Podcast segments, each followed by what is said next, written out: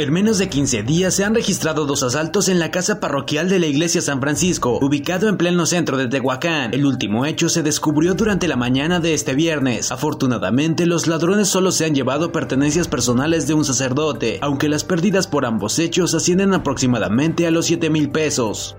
De 6 a 8 conductores bajo los influjos de alcohol son los que el área de tránsito municipal llega a detectar diariamente en los operativos de alcoholemia que se realizan en la ciudad, siendo la carretera federal 150 México-Veracruz donde mayormente se presenta esta incidencia. Al respecto, Julio César López Carrera, director del área, dio a conocer que además del retiro del vehículo o de las placas, los detenidos se hacen acreedores a una multa de 3.855 pesos, en donde los horarios picos de detención son de 23 horas a 1 horas.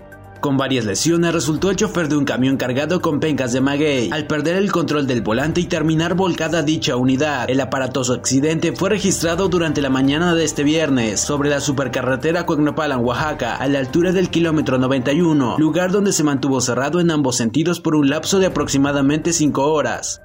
Con múltiples lesiones resultaron dos mujeres y un hombre, esto al ser impactada la motocicleta en la que viajaban por un automóvil. El aparatoso accidente fue registrado a las 6.30 horas de este viernes en la entrada a la población de Magdalena, Coyucatepec y la carretera federal 150 México-Veracruz.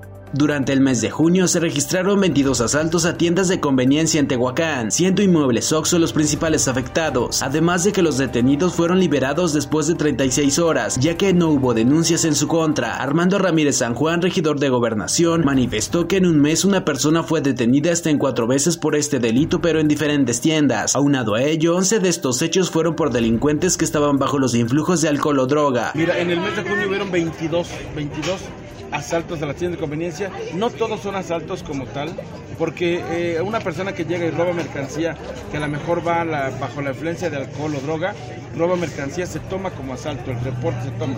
Entonces hubo 22.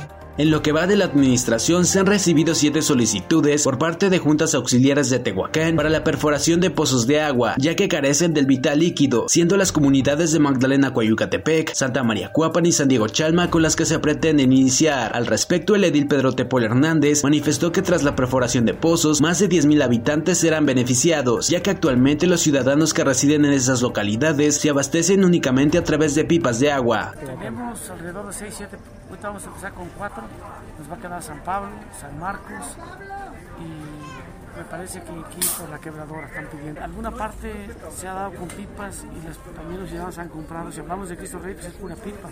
Pese a que el año fiscal en Pakistán cerró en el mes de junio, se estima que las importaciones y exportaciones respecto al sector textil incrementaron en un 29% entre dicho país y México, siendo el municipio de Tehuacán un referente a nivel nacional, ya que genera una gran producción de mezclilla. Cabe mencionar que México y Pakistán se encuentran en un nivel similar en exportaciones e importaciones, netamente del área textil ya que el primer país obtiene 200 millones de dólares al año, en tanto que el segundo recauda 180 millones de dólares anuales.